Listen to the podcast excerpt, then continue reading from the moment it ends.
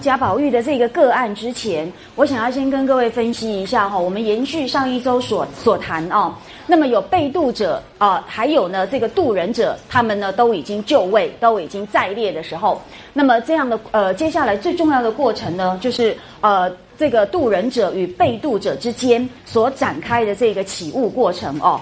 但是呢，这个起雾过程呢，请各位注意一下哦，它往往会出现的一些重要的这个象征是什么呢？来，先请看一下我们的荧幕哦。那么有学者呢，曾经借由西方的这个宗教神话学者哦，也就是那个艾利亚德哈，或者是伊利亚德，这个是翻译的不同，没有关系。总之呢，他们呢都提出一个所谓起雾的这个呃理论。那这个起悟呢，我们以后还有一些补充哦。但是呢，请各位先注意一下，凡是跟你的这个呃领悟、跟你的启发、跟人生中呢一些跳跃性的成长的这些经验，你会发现呐，在这个仪式的开展过程中呢，往往都会有死亡与再生的这些象征符号的出现哦。那么为什么呢？因为死亡是再生之前的一个必要经历。好，那么唯有通过死亡的阶段，才可以获得新的生命，那么进入到生存的另一个境界。那么换言之，就是使得被祈祷者在一个更高的生命模式里面呃重生。好，那么就此而言呢，人其实就在起悟当中不断的成长。那么同时呢，领略那么更高的智慧，以及一种呢更完善。也更超越的一种生生存模式哦。那么这个就请各位注意一下。所以呢，所谓死亡与再生，它往往是以一种象征的形态出现。好，那死亡某个意义来讲，就是说旧有的我死去，但是呢新的我诞生。那这样的一个过程呢，当然不是只有一次，而且要注意。带领这个呃被起悟者能够呢有重生的呃这个机会的这些渡人者哈，或者是一个祈祷者，老实说也并不是只有单一的角色就能够呢呃呃全盘担任哦。所以呢，我们来看一下哦，哎，即使在我们传统的这个杜托剧里面也看过这样的例子，也就是呢，我们来看一下马致远在他的那一部杂剧，就是《邯郸道醒悟黄粱梦》。那各位，你们看一下这个杂剧名称，就很清楚的知道，它其实就是所谓的杜托剧哦。那么杜托人生不过是黄粱一梦，然后你要从中醒悟哈，然后呢要呃这个舍离这个人世的污秽短暂，那么迷幻。而进入到一个沉静空明，然后呢充满智慧的世界。那就在这部剧当中呢，起悟导师就是钟离权。那蛮有意思的，他就化身了，呃，他一共有四次的化身。那分别呢化身为像高太尉啊、院工啊、樵夫啊或帮老等等不同的身份。然后呢，都是在对这个呃男主角。进行渡渡托的一个行动哦，所以呢，各位就要注意了。原来《红楼梦》也是如此。那么一生一道固然呃这个始终如一，但是呢，担任起悟导师的角色绝不仅限于他们。那当然还有一个更重要的事情是，呃，在我们传统渡托剧当中啊，他们的那个写作重心哦，往往是片面来强化渡人者的一个巨大的主导力。所以他们呢，呃，往往是比较忽略哈被渡者的一个内在心理。可是呢，《红楼梦》对于他的一个呃超越，就在于说呢，他把叙事的重点放在被起悟者内心当中的那个非常细致、非常复杂，而且呢也非常呃充满了灵光乍现的那一种呃心理反应上哦。所以呢，他比较不是在那个起悟者的那个。呃，一个巨大的一种这个改造人们的那一种超凡脱俗的能力上，这个是我觉得《红楼梦》呢非常重要的一个突破哈，跟超越哦。那所以呢，他把起物的重心都是放在贾宝玉的意识上。那这个就是呢，《红楼梦》，我想这个是呃最有意义的一点哦。那么所以呢，我们接下来呢要跟大家做的一个完整的说明，就是说，假设我们如果透过西方理论的互相映照，就可以看到。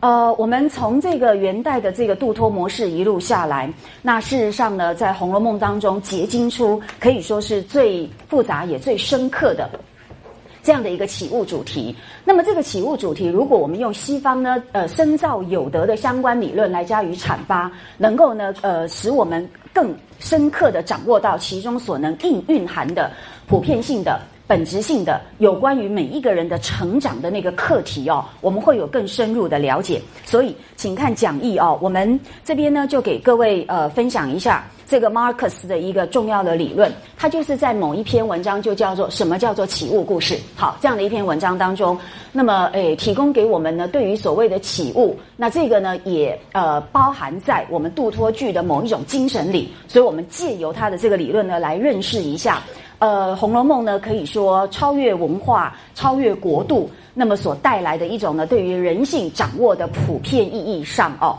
那这个 Marcus 就说。所有的取物故事所要表现的，可以说就是故事中年轻主角所经历过的。那么，无论他是对于自我世界认识的重大转变，还是性格上的转变，那么或者是呢两者兼有，那么这就是呢起雾故事的重点。好，就是说起雾就是要带领这个被起雾者，他要对这个世界有一个重新的认识。那还有，他个性上呢也会跟着蜕变，好，或者是两者兼具，这就是所有起雾故事的中心。那当然，这些转变都不是暂时性的，而是呢，那么他会指示或引导这位主角呢迈向成人世界。所以，请各位注意，迈向成人世界是非常重要的一个成长的方向。那么，我们的成长基本上呢不是顽固的。抗拒长大，相反的，我们是要突破呃幼年那么那个非常单一的这个心灵，而能够呢更扩大到了解这个世界的全面性与丰富性。我觉得这个是一个很重要的关键。那么，所以接下来呢，我们来对应到贾宝玉的成长历程哦，你会发现简直都符合呃这些对于起物故事的这个描述。所以呃，接下来我们就一步按一步一步按照这个贾宝玉的这个起物经历依序。来看到他如何的，那么有对这个世界呢，那么重新加以认识，同时也改变自己的某些价值观，同时呢，也看到他整个的人生，最后呢是通往一个怎样的一个成人世界去哦。那么首先第一个是最奇怪的一件事情，呃，我想这这中间也许隐含着一个道理，就是说人类的心智成熟是比较晚熟的哦。那么他的心智成熟会晚于他身体的成熟，所以。当这个人物呢，他在进行成长的过程当中，呃，身体的成熟其实是最快呃出现的。那么，于是呢，我们就看到贾宝玉的起物经历的第一步，就是所谓的性启蒙。好，那这个性启蒙当然标志着这个生呃生理的成熟，但是只有这样的意义吗？当然不是。所以呢，我们要请各位来进一步思考一个问题哦，就是说，为什么贾宝玉？某个意义来讲，也可以是几乎是所有人，呃，大多数共同的经历，就是呢，在所谓的性成熟上面呢，会是最开始出现的哦。那么，呃。我们同时还要再来看，对贾宝玉这个个案而言，那么他身为公侯富贵之家的一个继承人，那么为什么性成熟呢？也是首先被提出来，也首先被呃认证的一点。那这中间当然我们都可以呃一步一步，那么来加以这个分析哦。所以首先呢，请各位翻到第五回哦，这个第五回，那么我想要先提醒大家注意到的一件事情，就是说这个性启蒙的前奏。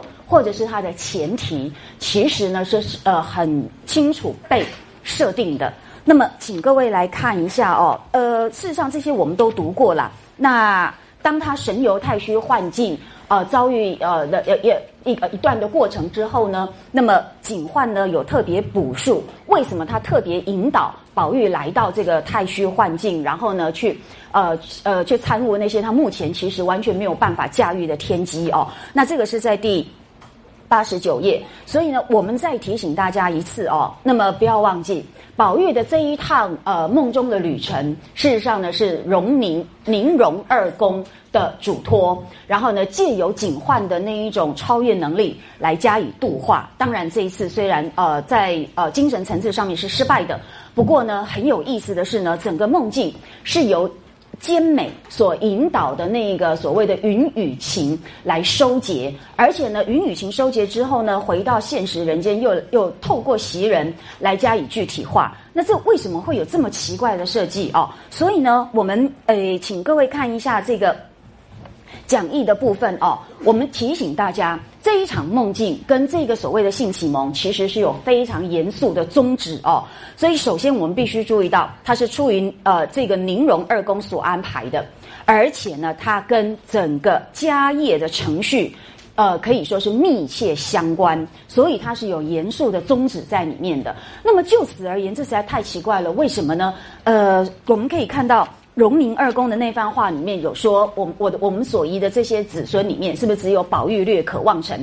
所以我们要抓住这个唯一可以让这个家族传承的机会，所以我要让他醒悟过来，然后呢可以承担我们这个家族的命运。那当然，那为什么他的嘱托是这么的呃曲折离奇哦？请各位来看一下，就在宁荣二公的这一段话里面，有一个非常有趣，而且呃，我我曾经做。做过很长久的一般读者，老实说百思不得其解的一个呃历程哦，就在这个八十九页有特别提到说，呃，请看一下中间的部分哦。那么这个荣宁荣二公之魂说啊，恐怕这个宝玉无人归隐入正，所以幸好仙姑偶来，请注意哦，请注意哦，这不是警幻的决策，这是出自于宁荣二公的一个呃一个这个。安排，他说呢，万望先以情欲声色等事锦旗吃完，然后或能使彼呃跳出迷人圈子，然后入于正路。所以警幻是受到这样的嘱托，所以接下来呢，才有一个，请看隔一行，他说呢，那么引笔在呃在至此处，令其再立，引转声色之患。或即将来一物，亦未可知也。好，所以各位你们都可以发现一件事情，就是说，用这么奇怪的方法，能不能真正让宝玉醒悟过来而归隐入正？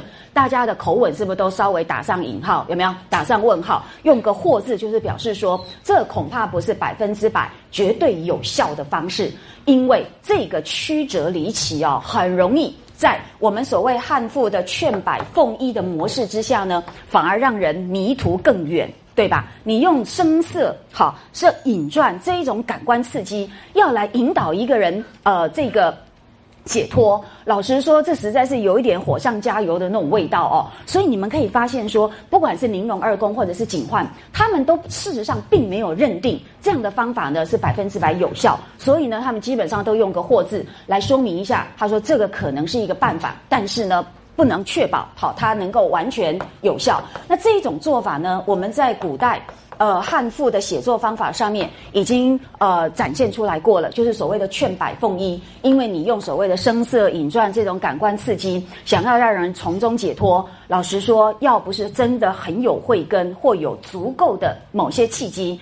呃，人们可能呢会越陷越深，好，反而迷途更远。所以呢，他们在寄望的是最后的这个凤衣能够发挥作用，就是说，让一个人在这样的一个诶无限的欲望扩张跟绝对的沉溺当中呢。领领略到其中不过如此，那这个当然说实在的，呃，并不是百分之百能够保证的哦。所以呢，他们加个“或”字，我觉得心中也有无限忐忑了哈。好啦，可是我们现在就要来说明一下，就是说，那为什么你要用这么奇怪的方式？老实说，迷途更远的几率是不是更高？对不对？那那因此，我们就要来做一些呃提，我们就来做一些解释，看看这中间是不是还是有一些我们没有想到的一些。呃，意义在里面啊，所以呢，首先我们就要请各位注意一下呢，基本上它的这样的一个呃起悟的模式，除了回应传统汉赋的劝百凤一式的这个结构之外呢，老实说，在明清的这些呃所谓的悟道故事里面，也往往采用的一种手法，我们可以呢借由所谓呃学者所研究成果说啊，你会发现呢这种结构。呃，事实上也是明星的悟道小说常常采用的，叫做空结情色，哈，就是说，诶，在这个情色的呃经历之后呢，最后以空作为它的总结，那也就是呢的类似的模式哦。然后还有，我们再继续往下看哦，这某个意义来讲呢，也其中所隐含的一个逻辑就是呢。导欲增悲，好，就是说让你的欲望无限扩张，然后呢，呃，引导到一个一般人容易泄溺的那个方向。但是走到极致。你你赫然会发现，其中其实是无限荒凉。所以呢，在增悲的情况底下，领悟到呢人世的空幻。如果连这样子可以让人迷途更远的欲望都不能够让你再更往前一步的话，那么你就可以真正的豁然开悟。好，我觉得他的这个手法，老实说，真的是风险很高。但是，假如一旦呢能够落实，它的效果就会非常的彻底。因为呢，你就已经变成金刚不坏之身，知道吗？因为这么多的。欲望也不过如此而已。从此之后呢，那就真的可以解脱掉他的那个魔咒哦。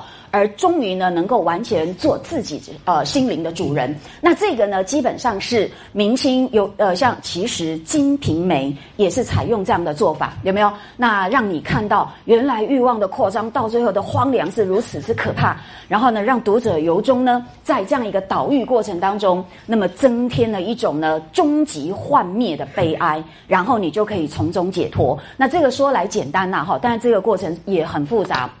那我们就不用多说。总之，我只是希望你们了解一下，就是说，那么出自于这个呃创建家业者的祖宗的一番苦心，显然这个所谓的声色好跟呃隐传之患的一种这个度脱的一个过程，事实上呢，一定有很严肃的意涵在里面哦。它绝对不是一种这个呃一种廉价的。呃，为了要刺激销路的，好让读者也看到其中声色展演的那一种呃吸引力，而因此呢，哎，故作姿态写进来的也的一个内容，所以我们希望大家要注意到这一点。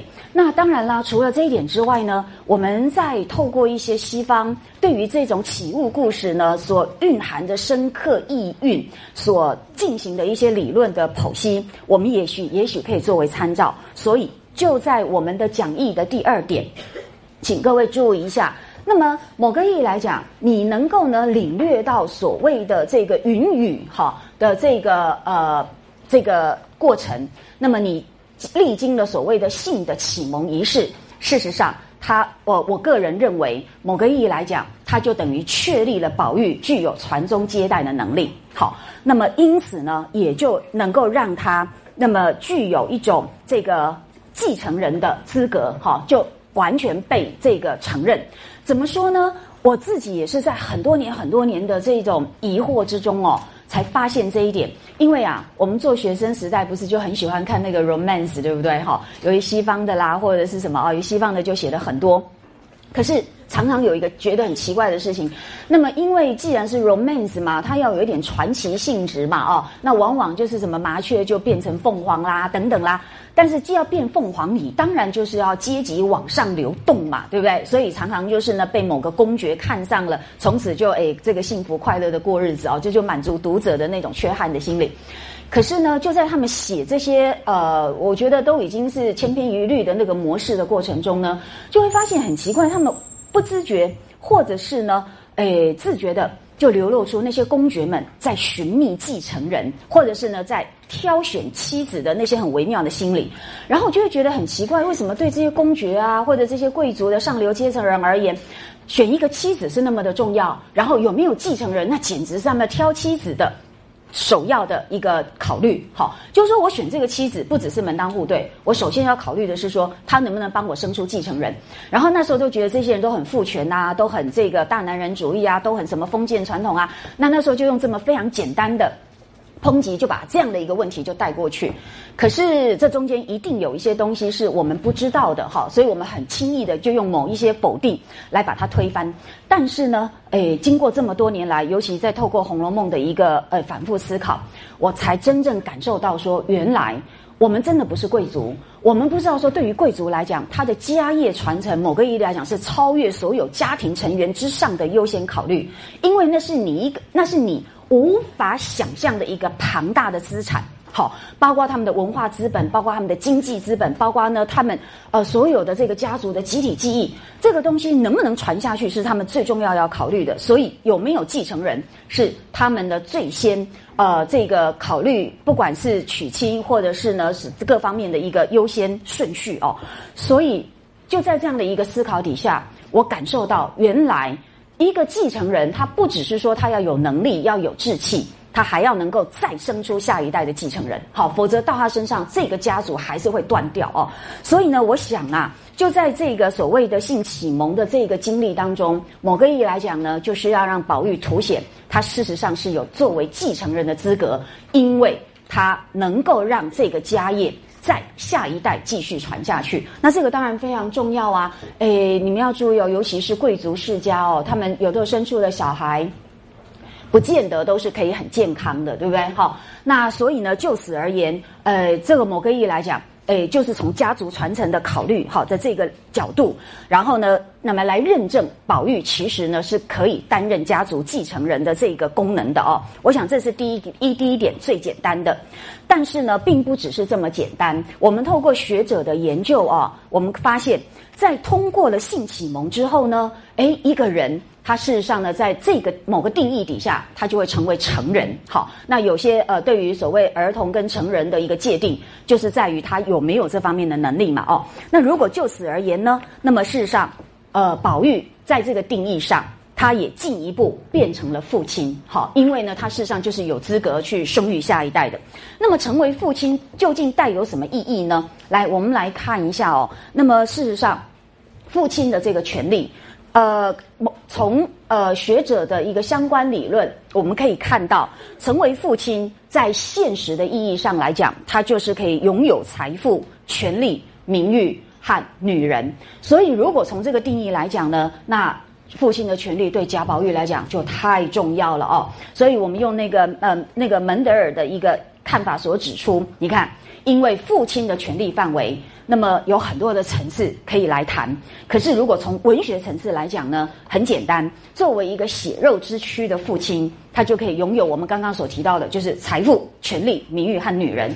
那么因此，就宝玉身上而言，他通过了性启蒙之后呢，他也就可以拥有所谓的财富啊。权力呀和女人，那么当然在宝玉身上，他的拥有女人绝对不是皮肤烂银式的哦。可是你可以看到，他以另外一种形式来体现出父亲的权利，那就是什么呢？首先可以看到，在这个启蒙仪式之后，宝玉虽然还是个少年。但是呢，他却给一群少女围绕着，对不对？这某个意义来讲，也就是拥有温柔乡，好，他是温柔乡之主。那这个呢，就从就必须成为呃父亲之后，才能够拥有这个权利。然后呢，还有一个很有意思的现象，他所谓的父亲哦，果然也在小说当中呃获得印证哦。还记不记得有谁认他做呃这个呃干呃应该叫什么？认他做父亲？那谁就是他的干儿子？就是贾云有没有？那贾云虽然年纪跟他，其实事实上恐怕比他还大个几岁，所以你就可想而知，这其中都展演出所谓父亲的权利哦。那么，所以接下来宝玉要进驻大观园，那宝玉呢，他是大观园的主人，这毫无疑问。从小从小，他的心愿就是当呃担任什么？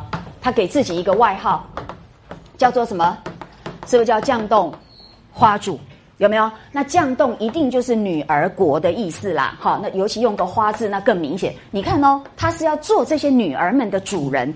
那当然，这个主人不是为了要宰制他们，要来控制他们，甚至剥削他们。当然不是，他是要来护卫他们，然后呢，来怜惜他们，来保护他们。但是无论如何，这个“主”字还是很清楚的展现出来，他拥有某一种权利。好，没有权利的人是保护不了别人的啦。所以呢，这些所谓的父亲的权利，在宝玉身上以一种非常特殊的方式去展现，所以就此而言呢，我们可以发现说，诶，这个性启蒙原来可以用这个角度去理解哦，所以呢，被视为。大观园的主人的宝玉，他在担任这个主人的职位之前，他就要经过一个性的启蒙仪式。好，那这个是呢学者的一个研究，我们觉得很有价值哦，可以让我们更体会为什么云雨啊的这个呃兼美的这一场性启蒙仪式是这么的重要。好，那另外呢，我们再来看第三项，就是说。这是一个比较是本质性的、比较是普世性的一个呃，对于性启蒙的认识哦。就是说，请各位看一下我们的讲义。那学者们，这是西方学者们的研究哦。就是呢，诶，对西方来讲呢，那么人类由懵懂无知进入到呢具有知识。能够认识这个世界，而因此有道德观、有伦理观、有各式各样的认知之前，那么事实上呢，就是经过一个所谓的呃类似的一个遭遇哦。那么这个遭遇呢，可以推溯到人类祖先亚亚当跟夏娃的故事。那这个故事当然非常的复杂，呃，西方的学者研究很多，所以圣经在西方那简直是一个非常呃丰富的一个思想的宝库哦。那么其中呢隐含的重大主题呢，就包括几个。第一个呢，就是呃原始仆真的消逝，因为呢你就有了辨别力，辨别就是懂得是非善恶，而这就没有所谓的那一种混沌无名，然后无无人无我无物无他等等等的这样分别心的那一种原始仆真的状态哦。那么另外还有一点非常有趣，亚当跟夏娃的故事也隐含了一个重大主题，就是解释了为什么人类会有死亡。好，那这个呢，我们以后可以再说。那么，另外还有第三个重大主题就是什么呢？诶，人类为什么会开始追寻知识？人类对于知识的一个认识从何而起？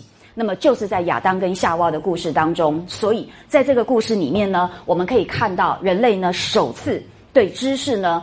开始有了有意识的一种体验，好，就是那个知识的果哦，这个我们大家都知道。总而言之，就在这个故事里，我们发现这些重大主题都与性密切相关。好，所以呢，这中间不断的衍生出来，我们呢开始认识到，原来呃，这其中并不是那么纯粹一个欲望的满足而已哦，而还带来很多很多对于人类某些成长议题的一个深刻的认识。好。于是我们就注意到，匈牙利有一位心理分析人类学家哈，那么他就提到呃一个呃一个说法，我觉得可以让我们好好参考。他说呢，尤其在神话当中，神话它基本上是对于人类某些处境、某些遭遇的一种本质性的解释。那这个本质性的解释呢，往往是用一种象征的手法来展开，所以看起来有一点怪诞，有一点呃这个呃。一种虚幻，但是实际上，你只要破解表面的那个荒诞，你可以掌握到它内在的某一种像真理般的智慧。所以他说，在神话当中，性成熟呢，被视为一种剥夺了人类幸福的不幸。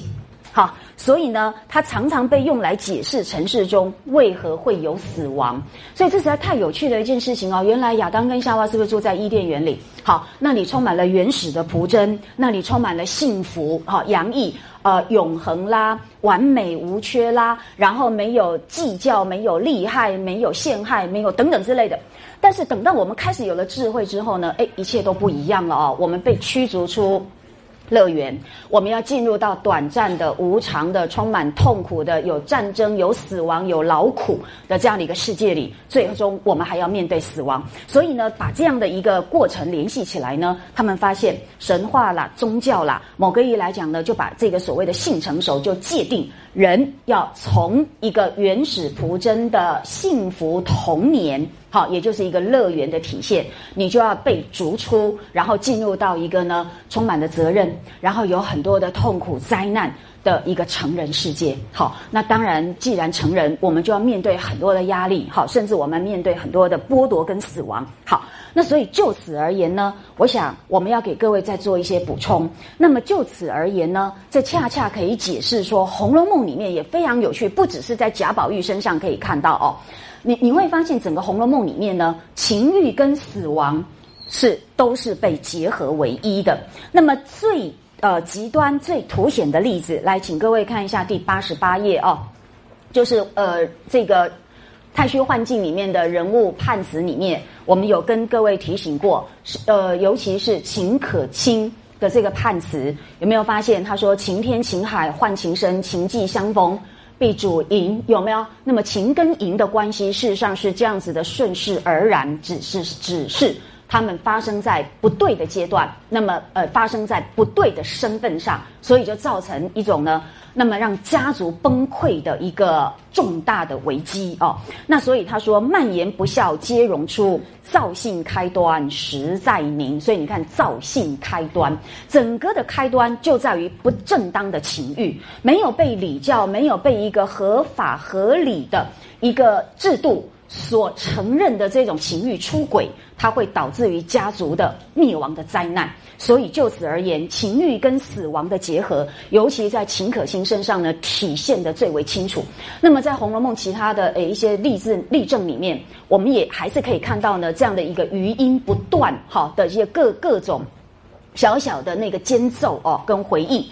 所以呢，我们来看一下哦，尤其呢最重要、最重要，导致大观园的毁灭的，是不是就是绣春囊的出现？好，以至于呢绣春囊的入侵大观园，以及呢它终究暴露出来被发现它的入侵，那么揭露的呢，当然就是性意识的启动。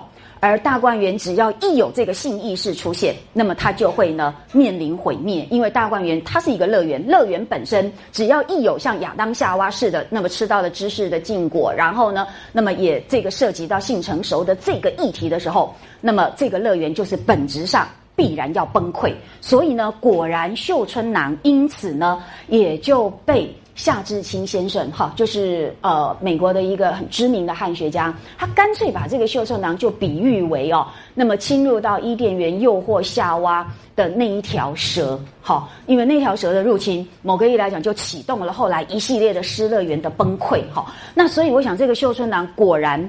也确实带有这样的含义。假设我们把这些相关的这些情节都联系在一起的话，那么宝玉为什么也要经历性启蒙，就会有一个更深层的意涵哦。好，所以呢，我想，呃，尤其呢，各各位更注意到一件事情：宝玉一天到晚最担心的事情是什么？是不是就是女儿要出嫁？然后呢，女儿的出嫁对他来讲，简直他让他惶惶不可终日，也可以说是他呃对他而言，这个世界最可怕的事情。可是。这样的心理背后，是不是也在回应这样的一个主题呢？就是，呃，所谓的性成熟会带来呃死亡，带来对于你的幸福的终结的那个不幸，是不是也跟这个也完全可以对应呢？因为女儿一出嫁。是不是就是进入到婚姻中？可是进入到婚姻中最重要的第一天晚上，是不是就叫做洞房花烛夜，对不对？那这些某个意义来讲，也开启了女儿在婚姻当中的重重磨难，那么甚至于导致于他们从那么光彩辉煌的无价宝珠变成了死珠，然后再变成了。鱼眼睛的开始，好，所以你们都可以发现一系列女儿从性到不幸的那个转捩点，是不是也是跟性有关？好，只是这个性是在跟那个婚姻啊结合在一起。好啦，所以呢，所以女儿出嫁，那么基本上呢，就是呃。显现出与婚姻俱来的一个童真的丧失，那么也注定会使女儿呢踏入了女人的那个充满磨难的一个悲剧世界。好，所以各位就可想而知，从女儿变成女人。不也是跟这个有关吗？所以你看哦，我想这个诶，匈牙利的这位学者呢，他所提到的这个认识，很可以给我们参考啊，了解到说为什么性启蒙在宝玉身上会被特别凸显出来，成为他成长的第一步。因为成长事实上不也就是幻灭的开始吗？成长就是要认识到人世间的很多虚妄。那么很多的这个痛苦，你不再是那个无忧无虑的这个儿童，也因此你也就要进入到一个完全不同的成长阶段。好，所以我想这个诶，这个性启蒙，这作为宝玉的这个成长的第一步，呃，是大有深意含焉呐。哈，所以我们要在这里给大家做一个简单的说明哦。所以呢，最后我们总结一下哦，基本上来讲呢，呃，这一场性启蒙，某个意义来讲。就是呃，展现出他的性成熟。虽然呢，这使宝玉的继承人的资格呢，获得很坚强的保证。那么，也让他呢，那么成为一个所谓象征意义上的父亲，而拥有呢享受温柔乡的权利。然而，另一方面，他也从负面的，那么让宝玉呢进入到一个成人的世界哦，所以他也就脱离了真正呢无邪的童年乐园，那么也就要开始承担成人的艰巨。然后你也要开始面临幻灭的痛苦。那么宝玉就是已经从性启蒙之后呢，就进入到这一种呢成人时期的准备期哦。所以呢，我们可以看到其中所隐含的认知逻辑，就是说，原来情欲声色对荣宁二公来讲，可以提供锦旗吃完的作用。那什么就叫什么叫做吃完呢？要警醒他不要沉溺在吃完里的那个吃完究竟是什么呢？原来就是儿童式的无知无视。好，所以让他呢领略到世间的真相。所以你就会发现，这跟亚当夏娃那个故事所衍生出来的那个道理又可以互相切合哦。换言之，性成熟就宣告了童年原始仆真的死亡。好，所以宝玉首先要成长的第一步。就在这里呢，可以看到它的意义。好。好。那么但是当然不止如此而已。我们接下来呢，诶，要来看一下宝玉的第二次的启蒙哦。那么是很有意思的呢，是所谓的心灵上面、思想上面的一个重大的一个跳跃式的进展。那么就此来说呢，我们要跟各位呃提醒一下哦。那么在刚刚所提到的有关亚当夏娃成长故事当中，那么与性密切相关的所谓的对知识的首次有意识的体验，好，主要呢是表现在宝玉性启蒙之后的接下来的那三次的启蒙经验哦。那么那三次呢，才真正是在他的意识层次上面。那么价值观的改变，好，不像性启蒙，基本上都是带有象征意义的，好，还不是那么那样明确被他自己，以及甚至呢，也不被读者所意识哦，是研究者帮助我们去发现其中所隐含的这个道理。然而，接下来的那三次启蒙的体验，都是宝玉在自觉的。层次底下呢，去一呃进行的一个崭新的认识哦。那么这三次的崭新认识呢，都对宝玉的性格跟他的价值观带来本质性的变化。好，然后一步一步呢，你可以看到宝玉就是走向成人的那个呃方向。好，所以呢，我们来看一下哦，就。这三次的这个价值观的改变而言呢，诶，大家会发现这一次呢，他的这个启悟导师已经呢又换人来担任。那刚刚的那个性启蒙的启悟导师是谁？呃，这个就要小心哦，这个是一个很大的麻烦。我们回来不做一点补充好了，因为对于启悟导师，我们一直没有给他应有的。地位哦，我们现在稍微谈一下这个人物，请你们要注意哦。老实说，我自己也都还没有我认为非常完善的解释，但是我现在可以先把我在还在为难的一些呃想法，先跟你们分享一下哈。那么，请各位翻到九十四页，就是第五回的最后，宝玉要梦醒之前的压轴，就是呢所谓的与呃兼美哈。那么带给宝玉的一个这个呃所谓的云雨之术哦。那么，请大家看一下，首先。我们还是先注意一下九十三页好了。这个女性很特别，很特别，她不是普通的仙女，请你们注意一下哦，在九十三页的那个中间有提到。那么，当宝玉看了那么多的呃判词啊，那些呃都已为漏天机的那些语言，但是他都还不能领悟，所以呢，警幻就退而求其次，采取一个一般人都比较能够诶直接感应到的方式哦，就是所谓的声色引传哦。那么其中呢，有关色的部分，请看，那么诶这个房间里面呢，早有一位女子在内，其鲜艳妩媚，有似乎宝钗，风流袅娜，则又如黛玉。这个实在是一个非常有趣的现象哦，而刚刚好，这个女孩子叫什么名字呢？请你们看九十四页哦，诶，这个警幻说第四行，他说我要将妩媚一人，乳名兼美，字可亲者，许配于汝。好，就让你呢这个成亲哈，然后就是你看嘛，成亲嘛，成亲就是一个那个呃。洞房花烛夜的一个隐晦的说法，哈好，然后呢，你会发现，那么希望啊，诶，警幻希望宝玉呢，从此之后呢，就要万万解释，改悟前情，然后留意于孔孟之间，委身于经济之道。这个解释的意思不是今天的那个什么 explain 的那个解释啊，这个解释就是解放、释放，就是放开一切，好，就是撒手，然后呢，领略到。人世的空幻，然后不再执着，哈，万般放下的那个意思，好。那总而言之，我们现在终于知道，哎，这位兼美很特别，他的名字呢叫做兼美，好。我们先看这个兼美，兼谁之美非常明确，从前后他的诶这个形象的描绘，这个兼美很明显是兼哪哪两者之美。宝钗跟黛玉，好，那这不是太有趣了吗？那么这两个这两者之美，那么融于一身，某个意义来讲，她几乎呢就是最完美的女性。的一个典范，那么可是各位都知道，宝钗跟黛玉根本上个性上是很不一样的。这两者呢各有千秋，那么各擅其长，那么也可以分庭抗礼的。可是你要把它融于一身，如何可能？老实说，这个兼美真的是一个矛盾统一的一个蛮不可思议的一个一个一个体现哦。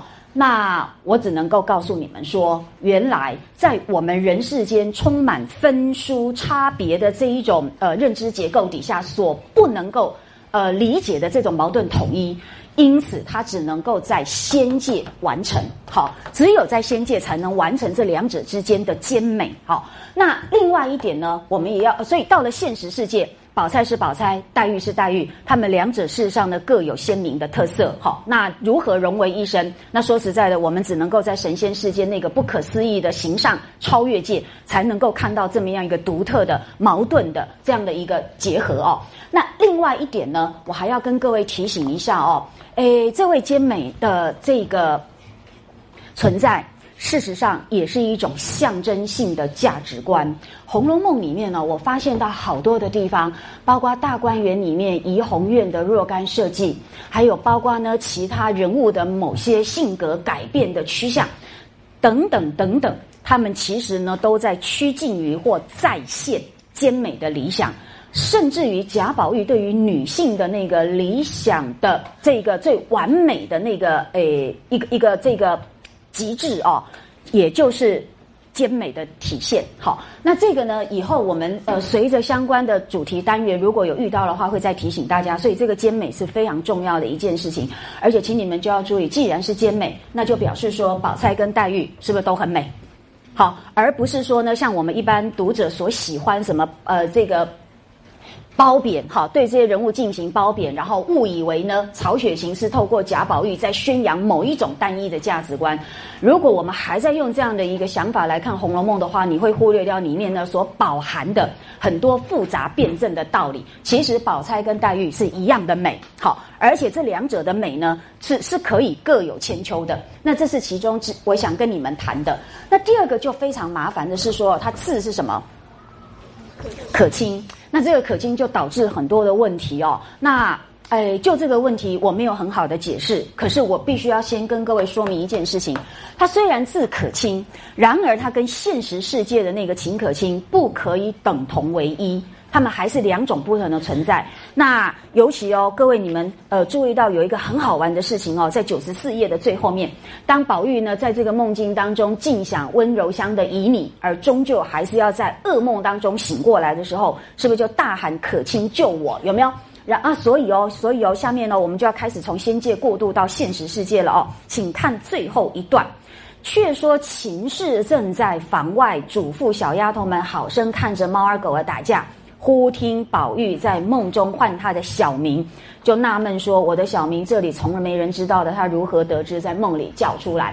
那么这一段话很有趣哦。我我想，我们首先还是要呼应到宝玉呢进入到可卿房中入梦前的那一个诶小段的情节。来，请看一下，就在就在那个第八十三页哦。来，请看八十三页。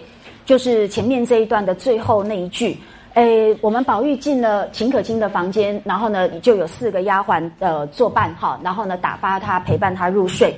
那么秦氏便吩咐小丫鬟们好生在廊檐下看着猫儿狗儿打架。有没有注意到？原来宝玉入睡前跟梦醒后，我们秦可卿都还在做同样一件事情。好，那这如何可能？当然可能，所以为什么要设计梦境的原因在于这里，因为梦有非常独特的性质，呃，所以你们会发现，我们中国传统的悟道小说，从呃这个六朝开始到唐传奇，这些悟道小说基本上都是透过梦境作为媒介，有没有？从那个杨林的故事，呃，就是然后再来枕中记。有没有再来？呃，《南柯太守传》，再来《樱桃青衣》。好，那是第三部的唐传奇悟道小说。你会发现这四部呢，呃，最著名的，也可以说是悟道这个模式奠定成熟的这些作品里面。一概都是用梦作为起悟的这个媒介。好，那为什么？那么因为梦有很多的重要的特色。呃，我们现在要讲嘛，再讲我们今天这个专题会讲不完哦。所以呢，诶，我们只好先割舍。总之就是告诉各位，梦境的特别就在于它可以在很短的时间发生，可是里面可是不是就可以让你历经一生？好，所以在很短的时间之内，你可以浓缩很多的东西进去，这是梦的一个浓缩的作用。呃，弗洛伊德的梦的解析里面，对于梦的那个机制哈，那个形成的那个 mechanism，其实也也就提出它重要的一个机制，它的一个呃制造的手法就是浓缩。所以也因为这样呢，梦可以很短暂。所以你们不要以为说，哎呀，我们已经从宝玉从呃这个八十三页到九十四页经历那么多了，结果呢，秦可卿还在嘱咐猫儿狗啊，呃看着他们不要呃让他们打架，所以你就会发现，呃原来梦有这样的特征。那么也因为如此，所以第二个要让大家注意到的就是说，所以这个秦可卿一直都在户外，好，他甚至呢跟宝玉是两两不相涉的，只是在名称上面呢，他跟他梦中的这个呃性启蒙的导师恰好同名。那这中间当然有象征意义，可是这个象征意义到底该怎么解释？我觉得我还没有能力，呃，做我认为比较呃满意的一个解释，所以我就呃宁可存而不论哦。但是呢，我们必须还是一定要各位呃记得一件事情，在思考这个警幻之魅可亲跟现实世界秦可卿之间的关系的时候，千万不要忘记一件事情，就是就是他们不是同一的角色。好，那他们之间当然可以有别的象征性的关联，但是不能够把它直接等同为一。这是我希望你们在想他们的问题的时候一定要注意的一点哦。那所以呢，这个兼美，各位也不要忘记，它是兼宝钗跟黛玉之美。你如果要把它跟现实世界的秦可卿等同的话，那会有衍生出其他的问题哦。好，所以呢，这个呃很麻烦的一个设计，所以我们就诶在此哦。暂且不表哈，我们等到日后呢有比较成熟的看法的时候再来跟大家分享。好啦，所以呢这是一个很特别的一个呃性启蒙的导师。那接下来宝玉要进入到呢心灵层次上面、价值观上面的一个飞跃性进展的几呃几个历程，而分别由不同的人来担任他的启悟导师哈。所以首先第一个我们可以看到就是在那个第。呃，二十二回啊，那么这第二十二回其实非常的重要，它有很多东西可以谈。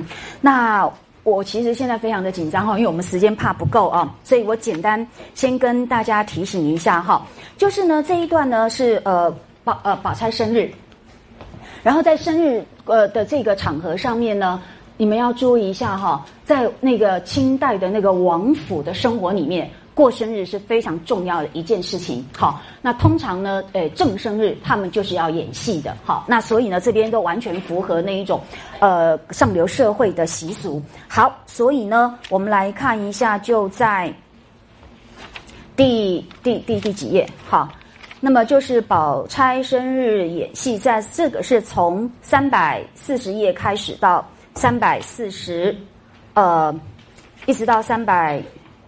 四十五页喽，好，那当然中间的重点呢是在三百四十一页。好，我们先看三百四十一页好了，就是呢整个过程我们就只好跳跃式的呃看一下哈。那么请看中间这一段，那前面呢大家又吃吃饭饭啦，点戏啦哈，大概这个呃过程的交代，重点在下面。到了上酒席的时候呢，宝呃这个贾母又命宝钗点戏，那这个我们之前看过了哦，他点的是。鲁智深醉闹五台山，那请各位注意下面宝玉的反应。宝玉呢，就从这个剧目的呃这个命名上面呢，望文生义。你看嘛，又醉又闹，这大概实在是蛮恶俗不堪哦。所以呢，他就想当然尔的回应说，只好点这些戏，有没有？这个语气哦，就代表已经是对于宝钗的趣味的一种。讥讽了，对不对？你都只点这种戏，哈，品味不高，哈，类似这样的感觉。所以宝钗就做了一个说明啊，她说：“你白听了这几年的戏，哪里知道这出戏的好处？排场又好，词藻更妙。那这个排场是现场演出那些锣鼓啊，那些各种，呃，声呃这个声音。”那么以及呢，整个那个肢体表演的那个叫排场哦，这个当然不是我们现在讲的重点，重点是词藻更妙。所以你看哦，他认为比排场更出色的、更重要的是词藻。那词藻就是他呢，他的唱词哦。那到底妙在哪里呢？那当然现在还没有来得及讲。那宝玉呢，还是很执拗的，还是一以贯之的说：“我从来怕这些热闹。”所以对他来讲，这种热闹就是很世俗啦。那就会很不堪呐，哈，所以呢，宝钗呢，在她的再度质疑中呢，他就进一步做了一个说明哦。他说：“要说这一出戏热闹呢，你还算不知戏呢。你过来，我告诉你，这一出戏到底热不热闹？它是一套北点绛唇，铿锵顿挫，韵律不用说是好的了。”可是，请你们注意，他说的是辞藻更妙啊。那个辞藻更妙呢，体现在下面的这一阙寄生草哦。他说呢，这这阙寄生草是一枝寄生草哦，甜的极妙，你何曾知道？好，那所以讲到这里呢，宝玉就心动了，对不对？他一再的反驳，一再的呢被人家驳回，然后他也发生了兴趣。所以呢，他见说的这般好，就凑进来央告说：“那好姐姐，您念我呃念与我听听。”那宝钗就念了这一段话，请各位注意一下，他的词藻的妙到底妙在哪里？好，他说：“漫问英雄泪，相离楚世家。谢慈悲，剃度在莲台下。没缘法，转眼分离乍。赤条条来去无牵挂，哪里讨烟蓑雨笠解卷单行？”一任俺芒鞋破钵随缘化。那各位，我们都诶受过一点点诗词的一些教教育哦，你们可以用过去所背诵过的诗词来稍微参照一下。你觉得它的妙是妙在哪里？妙在它的审美意、审美性上面吗？是在它的那个境呃？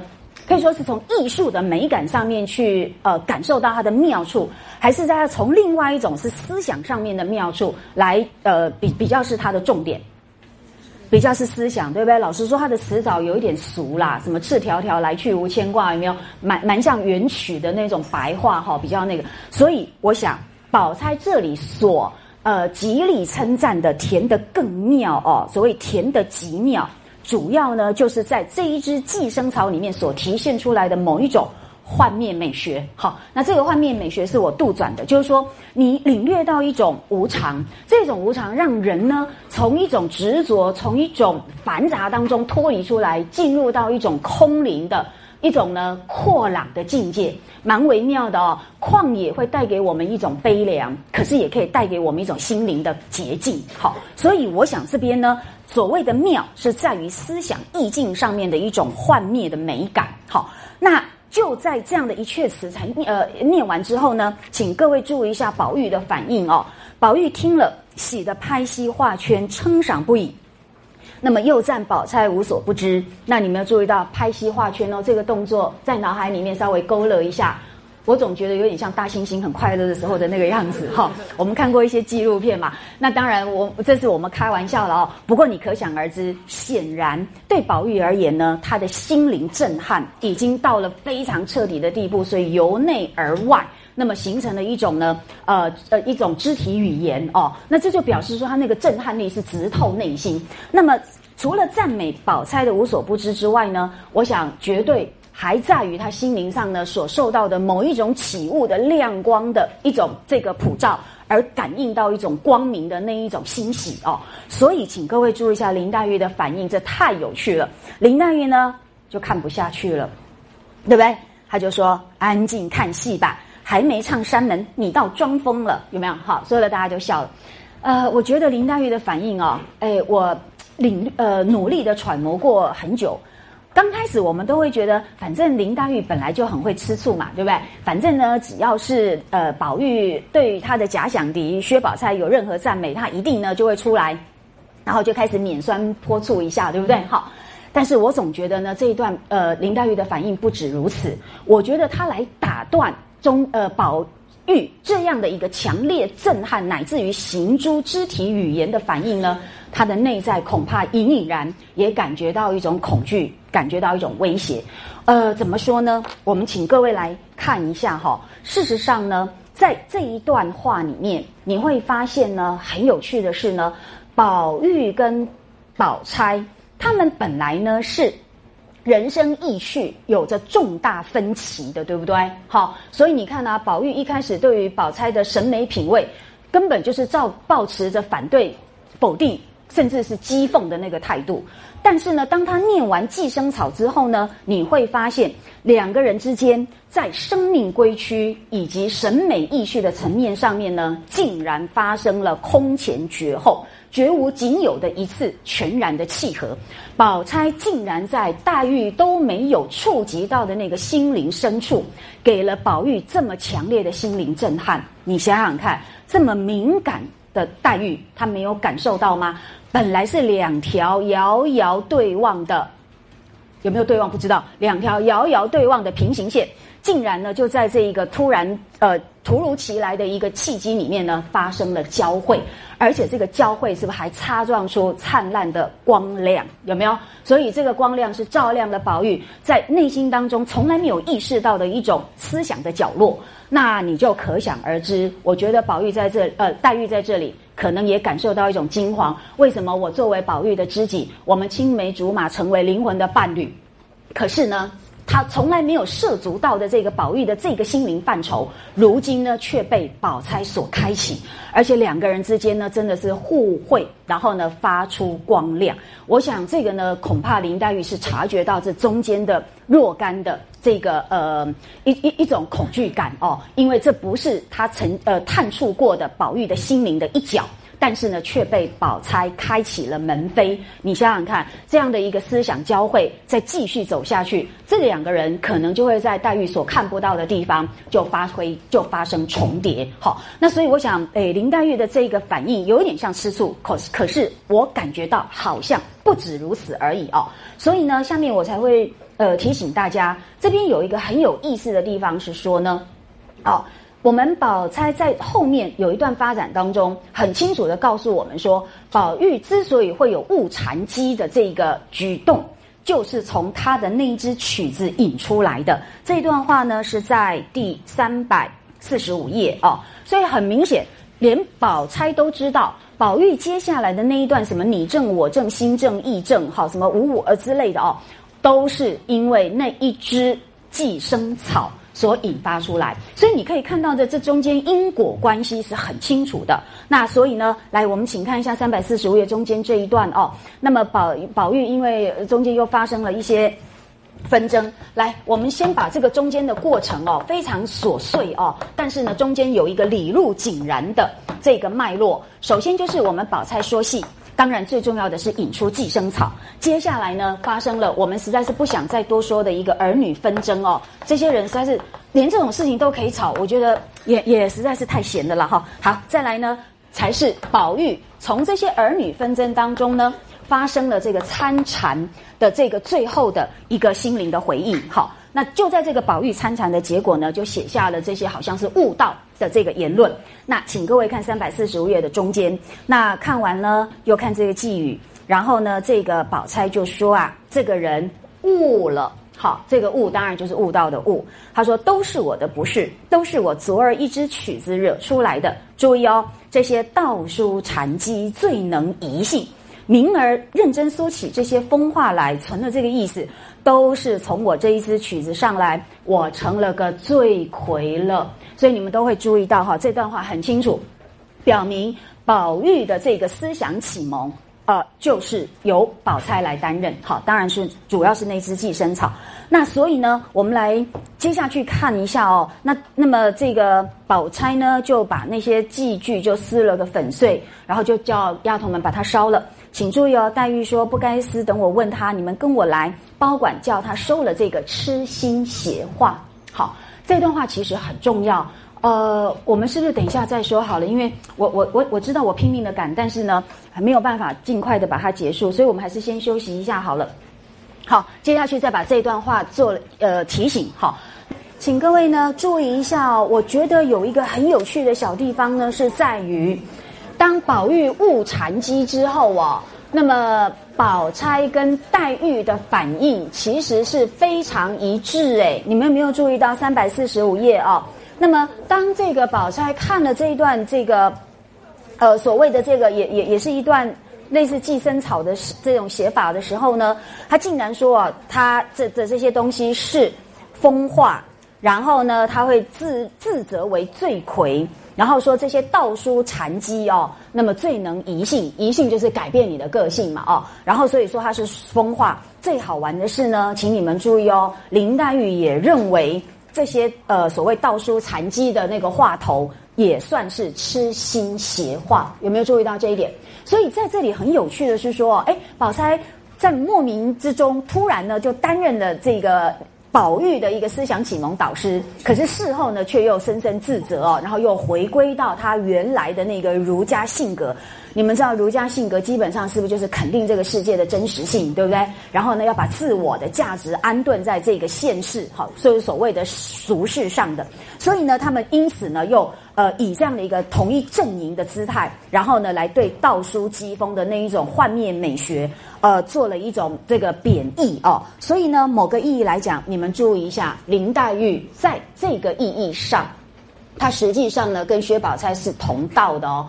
那林黛玉基本上呢，始终是不是都没有悟过道，对不对？这也不是他那个性格当中呃存在的一个面相哦。所以虽然，请注意，虽然三百四十五页后面呢，他们在彼此的那个对话劫难之中，有引述到非常有名的那个呃什么慧能啊，那么以及那个神秀的那个话头哦。但是不要忘记，那个基本上呢，只是一种。有一种聪明人，然后呢，对于语言文字、对于思想的那一种呃一种术语的运用，所以它基本上呢是一个聪明的表现，但是不是智慧的反应，了解吗？聪明跟智慧是不一样的。所以呢，他虽然后面可以用这些道书禅机的那个话头呢，那么辩驳的宝玉无言以对，那么可是实际上他们自己并没有真正的悟道，所以。三百四十六页，宝玉最后的一段话很重要。来，请你们看一下哦，就在那个第六行呢。宝玉忽然被黛玉一问，他就不能回答了。然后呢，宝钗又比出这个语录来，请注意哦，下面说：“此皆素不见他们能者。”哈，这个都不是他们原来呃所有所感兴趣的，也不是呢他们所擅长的，也不是他们个性当中呢最重要的一个面相哦。然后呢，诶，自己想了一想，原来注意，他们比我的知觉在先，显然他们都很聪明，比宝玉呢更早领悟到这些道理，但是一直都没有解悟。所以要注意，你会你读得懂这些呃禅宗语录，不代表你真的就大彻大悟。好，这完全是不同的层次。所以宝玉说的很清楚，他们事实上并没有解悟。那我们作为读者看完了全书，是不是也发现他们两个人始终到最后也都没有解悟，对不对？所以我们上次才会说和尚的这个呃的度化。在女性身上是不是都是全数失败？有没有？所以这是可以互相呼应的。那所以宝玉在这个时候，不要忘记，这不过是儿女小小纷争之间的一种呃大海上的一朵小浪花哈。这朵浪花激发出来了，但是很快又归于平静。所以呢，宝玉就说：“哎，那就算了啦，我如今何必自寻烦恼？”所以呢。结果呢，他当然就也就把这件事情呢就放到一边，好，所以他对他们说：“哎呀，谁又参禅？不过一时玩话罢了。”那么说着呢，四人仍复如旧。什么叫仍复如旧？就是还是照旧一样，所以还是回归到日常的这个正轨上。也不再触及到一个呢日常呃世俗之外的那个超越界，那个幻灭的那个无常的世界去哦，不呃就是那个永恒啦哈。对照于世俗的无常，那个永恒又对人世来讲是幻灭的那个世界。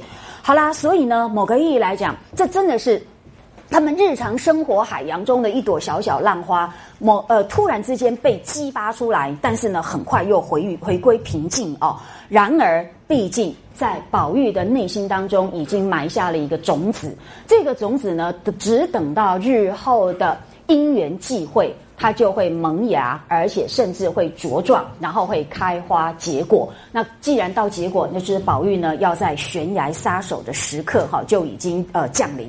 那么只是说这一段情节呢，我觉得很有趣的是说，宝玉固然是经历了这个出世思想的启蒙，好，他终于领悟到。呃，什么叫做赤条条来去无牵挂的那个幻灭的意境啊？那么对他造成一种心向往之的某一种物，一种呃隐悟啊。但是呢，哎，但是我觉得宝钗是更可以被注意到的一个人物哈。这一段情节呢，呃，让我赫然发现宝钗的性格层次丰富，甚至是深不可测。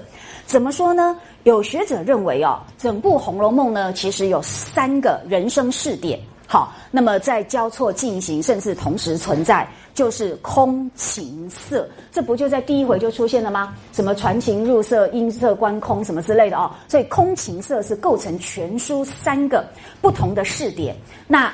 当然啦，空就是指这个立足于宗教哲学的一个形而上的角度哦。然后展现出对这个世界清醒认识的一种灭情观，好，所以才会赤条条来去来去无牵挂嘛，哦，那么这当然主要是由一生一道，哎，作为代表，后来呢，他度脱的对象，哎，包括甄士隐，好，也都呢进入到这个以空作为呃主要认识角度的那个代表人物的行列。但是实际上，我觉得最有趣的是呢，一般被认为很务实性的、很这个世俗取向的薛宝钗，她事实上也具有这样的一个精神素质哦。我觉得这是很有趣的一点。怎么说呢？请各位注意一下，当大家觉得这一出戏都是热闹戏的时候，只有她能够在热闹中好看见虚无，能够在华呃繁华中看到空幻。这事实上就是一种悟道者所特有的禀赋哦，所以你如果能够在众人当中感觉到孤独，然后呢，感觉到原来孤独呢是一个人的狂欢，好，你如果有这种体会的话，好，那你就有一点悟道的这种可能性，哈，因为有这种素质的人其实并不多，我们大多数人就是活在所谓的情跟色的这个世界，色。用的是，如果是佛教的观念，呃，你们知道什么叫色即是空，空即是色的色？那个色就是现象界的一切，包括你现在听到我的声音都是色中的空，呃，所以这个是空幻的，知道吗？所以听过就算了哈。好，总而言之，没有世事如此哈，人生真的很短暂，而且事实上是真的很空幻了哈。好啦，总而言之，那所以呢？我希望你们注意到的一点是说，从这些呃细节的描述里面，我们可以看到人物的性格呢，是展演出我们恐怕原先在简化的这个成见中所看不到的那个层次。那么换而言之，宝钗其实是具有一种悟道者的禀赋，所以呢，也才能够担当得起。宝玉的一个初次思想的启蒙者哦，那就此而言，虽然宝钗很快又回到一个她本来呢，哎最主流，也可以说是几乎是构成她全部世界的那个价值观。然而不要忘记，这个人有一些我们看不到的深刻的面相，这种人呢才会丰富，然后也才会真正的担当得起这个世界的某一个支撑点的这样的一个角色哦。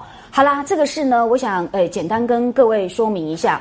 那当然，这样的一个赤条条来去无牵挂的领悟呢，终究到最后会成为宝玉最终的一个人生价值观，而也终究呢，让这个故事呢走向一个所谓空结情色的空的结局。好，那落了片白茫茫大地。真干净，好，我想这个就是呃，我们从展演全书的格局可以看到呢，这个第二十二回所种下的种子，最后会如何的那么诶开枝展叶，而成为这个世界的一个主要的画面。好，好，总而言之，那这个是我们宝玉的第二次的思想启蒙。那我们请各位来看一下哦，第三次更有意思了。这个就是发生在第三十六回的所谓的情缘分定观哦。那我们请大家呢，诶，翻到第三十六回，蛮有意思的。就是呢，这个是呃，我们书中很重要，但是出现次数不多的灵官来担任这个启蒙者的角色，而且是无意中带给宝玉呢一个重大的一个观念的改变哦。那么这个是在呃，请你们先看一下第。五百五十二页，好，从第五百五十二页开始哦。那这段话是这样子的，呃，请大家先注意整个过程的描述。首先就是呢，他自己看书觉得呃不是那么的生动，所以你们要注意喽。所以戏曲跟小说真的是不一样的一个美学呃范畴哦。那他们之间。呃，会有很大的差异。我们以后有这个主题的时候再跟大家分享哦。那么，请大家看一下，就在倒数第五行，他就想要去找那个唱的最好的灵官来诶唱给他听哦。所以戏曲本身基本上就是耳目之娱啦，耳之所听跟眼之所视，这个是他们最重要的一个审美的来源。好，所以呃，演员要讲究身段，然后要讲究唱腔，然后呢要讲究排场。那个是戏剧所呃所侧重的一个审美的重心。那所以呢，当宝玉来到这个梨香院呢，然后呢就要找那个灵官。那他呢，注意哦，从小到大是人中龙凤，众人捧在手心上面去呵护，甚至去讨好的一个对象哦。所以呢，他素日呢就是跟这个女孩儿们之间呢是玩惯了了的哦。那结果没想到灵官的反应跟他以前所习惯的完全不一样。灵官独自倒在枕上，见他进来是纹风不动。你们想想看，如果换做别的女孩子呢？是不是就立刻起身招呼他了？好，甚至呢，这这就好好的这个诶，这个呃伺候他了。结果没想到这个人理他都不理哦。那更进一步是哦，那么他宝玉啊，以为灵官也跟别人一样啊，所以呢，他就直接走到他的身边坐下。他宝玉是不是跟女孩子之间是没有距离的？你们还记得吧？他会猴在王熙凤身上，那个猴字要当动词哈，非常的生动。好，手脚简直就缠住人家这样子的哦，用猴在王熙凤身上，他是不是也曾经摩挲鸳鸯的脖子？然后觉得他的白腻不在袭人之下，有没有？然后他还会吃人嘴上的胭脂，还记得吧？好，那种种行迹真的就是思无邪哦，就像一个小孩子一样，还没有什么性别概念，所以也没有这种男女之别哦，所以他真的还在一个儿童式的那一种纯真，然后呢真朴的那个世界里面啊。那所以呢，他对别的女孩子，他也就很自然的想当然，觉得大家都是这样子，因为世界本来就是以我为中心，是以这种呢水乳交融，完全。人我不分的状况，所以他就想当然尔的，也就这样坐在林的呃那个灵官的身边啊，然后就就陪笑央他起来唱《鸟情思》一套。这个注解你们后面自己看。总而言之，那么让他呢某个意义来讲，呃，当头棒喝的一个反应是。不想呢，灵官见他坐下，忙抬身起来躲避，正色说：“嗓子哑了，请二娘娘传我们进去。”好，我还没有唱呢，是不是就给了一个宝玉呢真正的硬钉子来碰哈？而且呢，整个的肢体语言是不是表现出对宝玉的嫌恶？对不对？觉得你好脏哦，干嘛接近我哈？赶快抬呃躲起来就躲避他哦。那所以你们看一下哦，宝玉当然你借这个过程中是认出他就是在蔷薇花下面画墙的那一个。那么又见如此景况，注意哦，从来未经过这番被人弃厌。他没有被人家讨厌过，你知道吗？哎，这个孩子真的是蛮自我中心的了啊！从小就觉得，哎，整个的宇宙繁星都是围绕着我而转，对不对？所以从来没有想过，我我是会被这个银河给驱逐出境的一个弃儿哦。所以这时候他真的是，呃，冷暖自知，然后点滴对他来讲都是前所未有的经验，所以自己呢就讪讪的红了脸，那只得出来。我们几曾看过宝玉如丧家之犬般，好如此落魄哈？所以呢，下面的那段过程，你们就自己看吧。那么，诶，一直到三呃五百五十四页，好，那么详细的过程请自己看。那么，宝玉见证了这一段过程呢，才终于发现灵官是不是对他如此之厌弃，是出自于他的情有独钟。可是这个情有独钟的对象，呃，出乎他的意料之外。因为别人的情有独钟，以往是不是都是宝玉？好，浮凑到宝玉身上，他是所有女孩子们的中心，好，所有人都爱他、疼他，以他呢作为这个核心，好来运作的。可是呢，没想到这个灵官呢，真的在他的世界观里面凿下了一个裂缝，让他清楚的知道，他既有的那个世界观呢，会面临崩溃的一个。这个缺一个缺口出现了哦，这个缺口是啊，原来世界不是环绕它而转。这个灵冠的情有独钟，是不是就是他在蔷薇虾花下面画墙的紫色的那个假墙？有没有？那么就此而言呢，真的哦，这件事情对我们宝玉的打击很大。请各位看五百五十四页，好，第二段。宝玉呢，一心的裁夺盘算，你看他的心开始活跃起来，开始去认识到一个他从来没有经历过的经验，其中所隐含的意义哦。所以呢，他回痴痴的回到这个呃怡红院中，然后一进来就和袭人长叹说：“我昨日的昨晚上的话竟错了，怪到老爷说我是管窥离色。”昨夜为什么呢？昨夜说什么呢？昨夜说你们的眼泪单葬我，好，这就错了。我竟不能全得了。从此后呢，只是个人各得眼泪罢了。你们知道这段话代表什么意义呢？原来前天晚上呢，宝玉的心愿是什么？来，请看一下五百五十二页。好，他从来的心愿都是一个很独特的死亡方式，这不是他想死，请各位注意，五百五十二页这边。呃，其实这是宝玉第二次说出类似的愿望。那个愿望是什么呢？好奇怪哟，嗯，蛮蛮反常道的一种方式。呃，请看第四行，他说啊，我这时如果有造化，该死于此时的，那么趁你们在，我就死了。那么再能够你们呃。哭我的眼泪流成大河，把我的尸首飘起来，送到那鸦雀不到的幽僻之处，随风化了。自此再不要脱身为人，就是我死的得时了。有没有注意到宝玉的死？呃，表并不是他厌弃这个世界，也不是他对这个世界失望，然后呢的一种逃避方式。不是他的死是有条件的，这个死对他来讲就是他人生最完美的一种结束的方式。那条件是什么？你们都在。而且你们的眼泪只埋葬我，对不对？也就是你们的情、你们的生命的价值都以我为中心，我要全部得到你们的爱。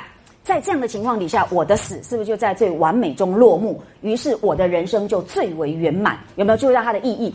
那么就此来讲，我先跟你们做一个补充哦。这种死法最早。的一个呃出现是在第十九回，然后呢第三十六回是第二次，请你们回去自己再参照。第五十七回还有呢第七十一回都有类似的说法。第七十一回没那么样的呃清楚，可是大约是这样的延续，所以我们把它放在一起。然后呢最好玩的是第一百回再度出现过。好，那诶简单说这几回所出现的方式呢，就是特属于宝玉。呃，的一种最理想的人生终结的方式，叫做化灰化烟的死法。好，那请你们注意，呃，这个死法呢，如同我们刚刚所说的，你仔细推敲，你会发现，这不是他对于人世的否定，也不是对于生命的这一种失望跟厌恶而采取的一种呃灰呃消极那么悲观的一种逃避的表示，不是。刚好相反，我觉得余英时先生说的非常对。他发现哦，这一种化灰化烟的死法呢，其实就是一种呃一种乐园的永恒化的表示。好，非常有趣。就是说，显然呢，对这个宝玉而言，我的乐园就是所有人都爱我。然后呢，我就在这样的一个诶，全世界都以我为中心的情况底下死去，那我是不是就是永永远远拥有这个全世界？好，所以呢，这个乐园在我死后还依然存在。那对一个人来讲，这个乐园就是永恒的存在了嘛，对不对？因为人的一生终其就是一生，那能够终其一生都维持了那个乐园，那乐园对这个个体来讲就是一个永恒的存在。所以这是一个乐园的永恒化的一个另类的表示。那么我们发现说，第一百回竟然也有呃这么一段呃回应哦，所以我会觉得说，叙书是一个很特别的，可以值得再去呃这个研究的问题哦。我不认为叙书是呃没有曹雪芹的底稿，没有曹雪芹的影响底下呢的一个呃妄自撰述，不是。它应该是有延续到前面的很多的东西哦。那么以这个而言，正是如此。诶，我想，诶，我这边竟然没有引到哈，你们回去自己看第一百回好了。那那那一回是讲到说，探春要远嫁，结果呢，哎，宝钗跟袭人在那边谈到这件事情，宝玉在里面听到了呢，就哎呀一声就哭倒在床上，那就把大家吓了一跳，然后就回来呃进来看他，然后就说呢，他就问他为什么哭，他说因为呢，他觉得为什么要。要散得这么早，好，等我化成了灰，大家再走还不迟呀，好，所以你会发现这个化灰化烟的死法，一直延续到他都已经作为人家的丈夫，还依然为师。你看，真的是一个很奇怪的一个人哦，很独特的一个人。好，所以各位，我们来看一下这样的一个一个呃乐园的永恒化的另类表达。可是呢，却在灵官的这个例子上面，突然呢发生了缺口。怎么说呢？你可以注意到，呃，这个五百五十四页。好，我们再回来看这一段哦。原来，原来宝玉是想要在情的世界里面呢追求全备哦。那么无形当中就是把自己作为这个世界的中心。因此，我们在讲义里面有提到。在灵呃灵官的这个画墙的这个例证上面呢，它基本上呈现出来的一个一个贪心是在于，他要在广度上极力追求情的全备皆有，结果他突然发现灵官不属于他的这个乐园的一员，那他这个世界是不是就有了缺憾？好，所以所以。他对袭人所说的那个感应哦，就要注意哦，我竟不能全得了，对不对？然后说从此之后，我们就每个人只有自己一个人孤独的道路可以走，我们不可能呢永远携手相伴。所以，请看下面，宝玉呢，他默默不回应这个袭人的话。自此深悟人生情缘各有分定，只是每每暗伤，不知将来葬我洒泪者为谁？要注意到了哈，所以显然他突然真正的认识到说，原来人的存在。是一个孤独的本质。好，那么世事无常，你现在以为守在你身边的人，将来安在哉？那么将来葬我洒泪的会是谁呢？不会是你眼前所习惯、所认定的这些人。所以，某个意义来讲，宝玉从一个所谓幼儿的自我中心，进入到一个成人式的孤独的感受了。这是他另外一个意义的成长。那么，所以我们请大家看一下我们的讲义哦。那么，我事实上哦。这个清末的评点家已经注意到了，从宝玉的人生遭遇而言呢，宝玉过梨香院，好，也就是我们现在看到的这个灵官话讲的这一段哦，那么以及他被灵官厌弃的这一段，那么他遭到灵官的白眼之看，好，这个跟林黛玉在栊翠庵 受到妙玉俗人之笑，都是他平生唯一一次的经历。可是，一个有灵性的人，这样的一次的经历，就可以让他推进到对人生更本质性的认识哦。就是因为呢，他这么唯一一次的经验，让他呢透过被人家厌弃的这个空前的遭遇，而认识到说，原来我现在呃所具有的，一直以来的集万千宠爱在一身的这一种生存状态。并不是一个常态，也并不是一个可以永远持续的状态哦。然后呢，也从灵官对贾强的情有独钟而领悟到，说原来每一个人其实都有限，每一个人都有份定，就是呢，你只拥有属于你的那一份，你不要贪心，想要呢，诶，把天下的人都聚集在你的呃这个拥有之中哦。所以他才想到，好久以前呐，老爷也就是他的父亲贾政，曾经呢指责他是管窥。离册，你们都还记得是不是在第十七回有没有？就是贾政领着一群人，呃，去游大观园，哈，在各处提名的那那一呃那个过程里面，他就有指责宝玉是管窥离册。那显然宝玉是放在心里的，所以呢，一旦呢遇到了一些呃事件，就突然启动了他过去所具有的这个概念，而落实成为他非常真实真切的体悟哦。对，原来作为一个个人这么的有限，我们看这个世界永远就是以离测海，以管窥天。我们只能够用自己的角度看到这个世界很小的一部分。所以从此之后，宝玉他就进入到一个对人生有限的一个认识里面。好，那么这个呢，也是一个人要成长必须会经历过的。那么，所以就此而言呢，我觉得我们来看一下那个，诶，美国。的一位呃很优秀的汉学家哈，他现在在那个 Princeton，就是普安迪教授啊，他就有解释了。他说对的，从管窥离测的这个角度而言，他认为哦，宝黛二人就是不止宝玉。那么事实上呢，呃，早期前半期的林黛玉也有这样的一个现象。他们都是以自我求全，好，就认为自己就代表全世界，自己呢是这个世界的中心哦。他觉得呢这样的一个观念，事实上呢是终难自安于宇宙之大的。所以，我们《红楼梦》的作者注意哦，他并不是把贾宝玉当做他的代言人，不是当做他自己的价值观的传声筒。刚好相反，贾宝玉只是他笔下的人物之一。透过这些人物呢，他要传达的恐怕呢不能够直接跟宝玉本身。的价值观相等同，也就是说，贾宝玉的《红楼梦》不等于曹雪芹的《红楼梦》，曹雪芹不等于贾宝玉，所以在这一个层次上来理解，普安迪先生才会说，《红楼梦》作者再三表明，如果你把自我的世界误以为是宇宙整体，那你就是所谓的管窥离测。那这个管窥离测，贾政说过，宝玉呢也加以认可了，终究很深刻的认识到自我的有限性。那当然呢，十九世纪的评点家王希濂先生呢，也也曾经呢用这个成语来表示过。所以总而言之，好，就在这样的一个遭遇底下呢，我们宝玉终于呈现出一种。我们呃作者透过这个情节所要表达的，那么宝玉也认识到，老实说，我们应该要得到一种超越自我的一种宇宙观。什么叫超越自我？就是呢，你先认识到自我的不足，先有自我的不足感，然后呢，你才能够进入到一种超越自我的丰富感。好微妙哈，有一点吊诡，其实不然。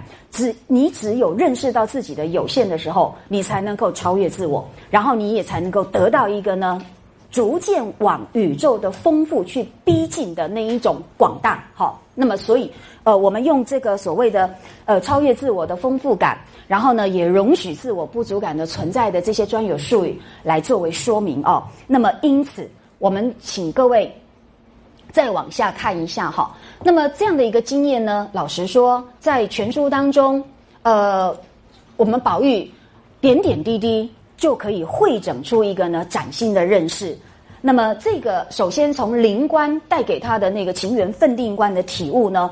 那么有学者提出，不次在宝玉激进异于幼儿。那幼儿什么样的心态呢？就是以世界一切皆是为我，好，就是这种，就是用皮亚杰的话来讲，就是呃自我中心观。好，那么儿童的自我中心观是皮亚杰的心理学很重要的一个发现哦。可是呢，人要成长，你因此就不能够呢再保持这样的一个观念哦。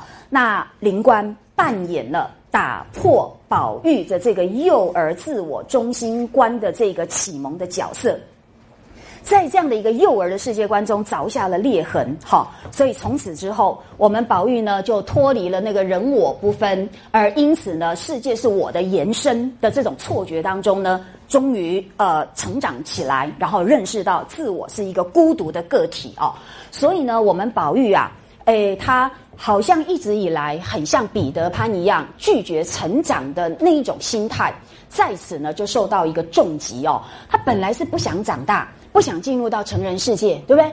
但是呢，灵官告诉他。不，不可以，好，不是这样子的，所以人终究要跨出幼儿的那个自我中心的世界，然后要进入到成人的孤独里面去。好，然后呢，不止灵官哦，我们来看一下哦。后来我们会发现，《红楼梦》中环绕着贾宝玉的许多的女性，是不是也都各有各的出路，而都背离了宝玉的这个中心，对不对？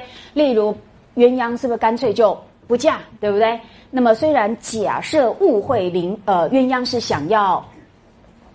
意中人是宝玉，结果呢不是好鸳鸯非常清楚的表明，他根本就不想跟男生发生关系。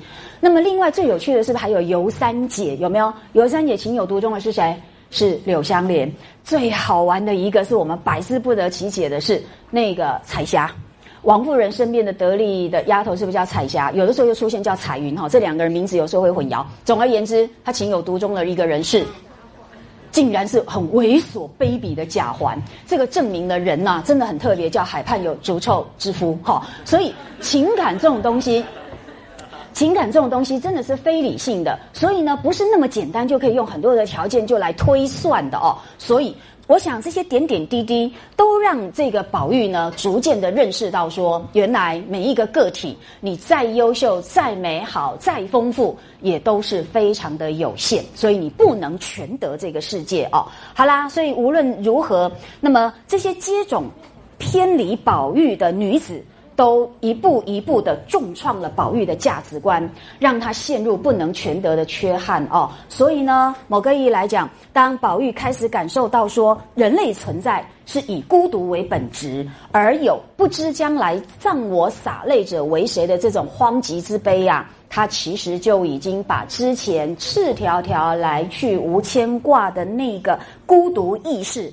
那么进一步的加以落实、加以体认的哦，所以你会发现呢，这个诶，这个启蒙的过程，它其实是呃一层又一层的深化，然后又一一层又一层的呢，逐步达到他的内心哈。那么，所以用我的话来讲哈，我觉得我杜展一下，这位心灵上呢，从此就进入到异乡人的这个宝玉啊。他呢，也就一步一步，好，要变成情感世界的机灵者了，好，然后呢，在情的全幅版图逐渐的缺块也裂解之后，他。最后最后就会走上一条出家的道路，然后呢，彻底投入情的这个彻底的虚空之中之中，而结束了这个尘世的旅程哦。那这个就是我觉得灵官呃的这个所谓的情缘分定观给他带来的另一个影响。好，可是呢，当然宝玉还不止如此而已。情毕竟只是你内心的感受，宝玉毕竟还活在人世之间。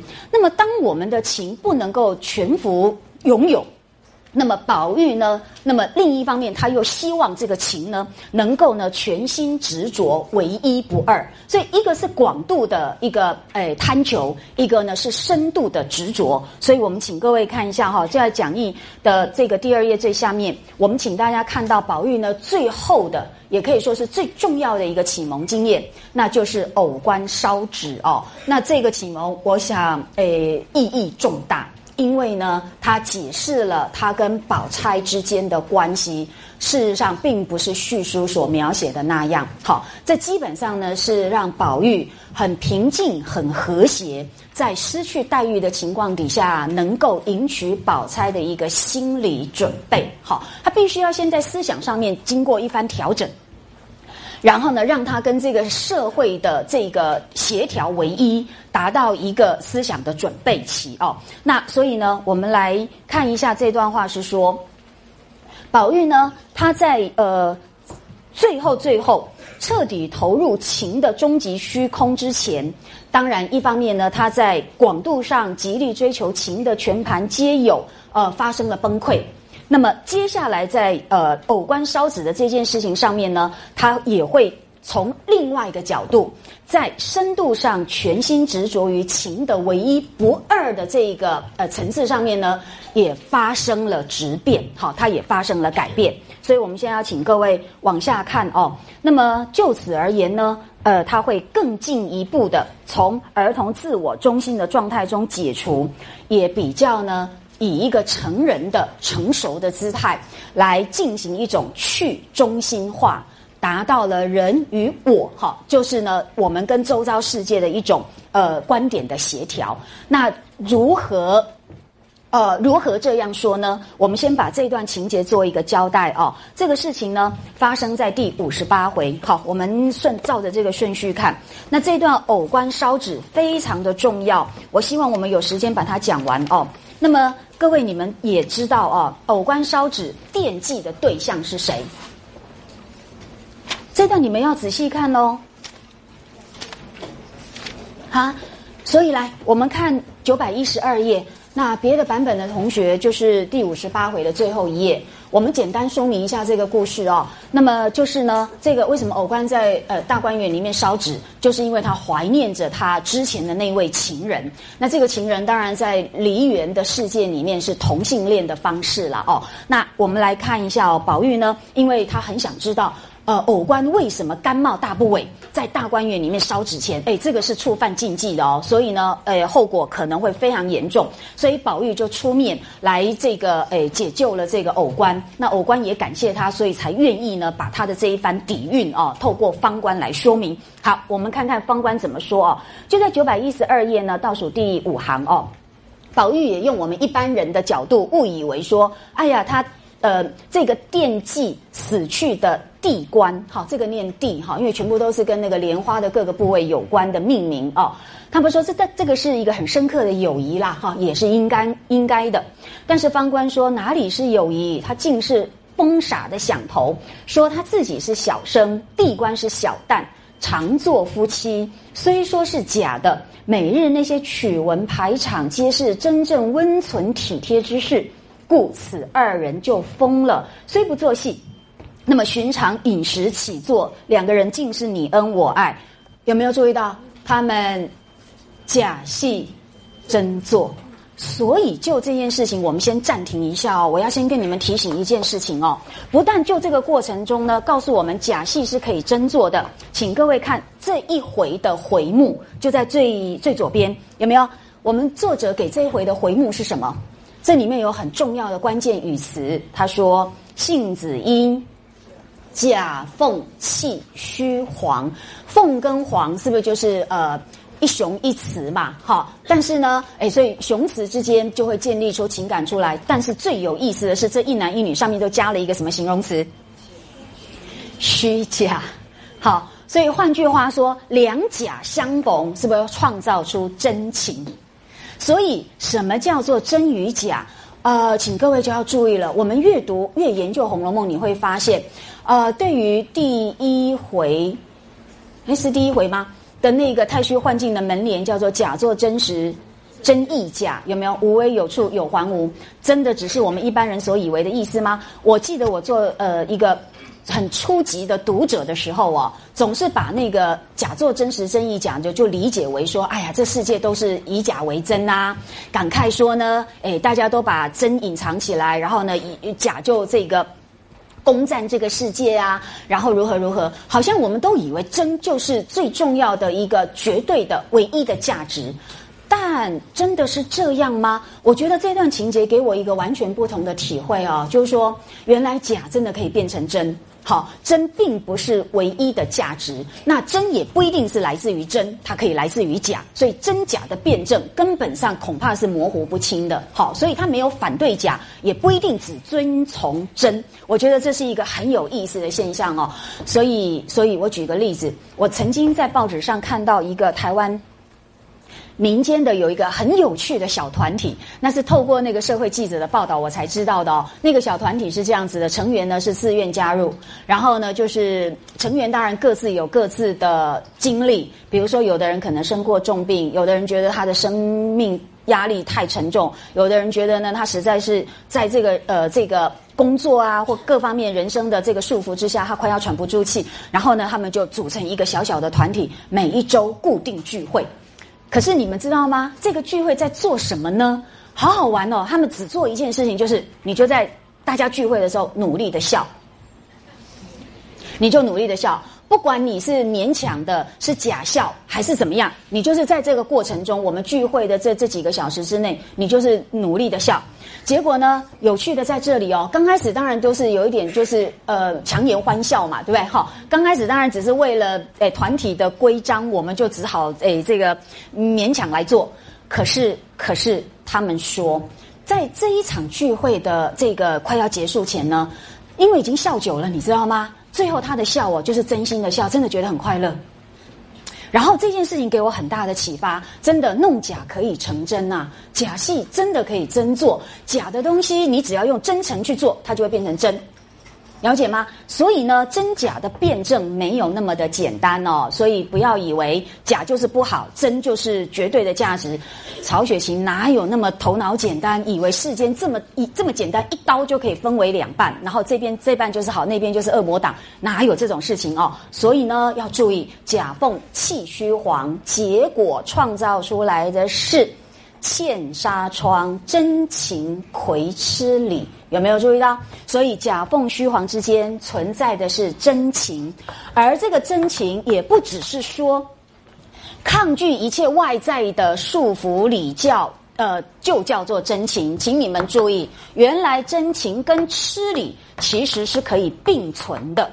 那什么叫吃礼？这就是这一段非常重要的一个呃，我我觉得是曹雪芹。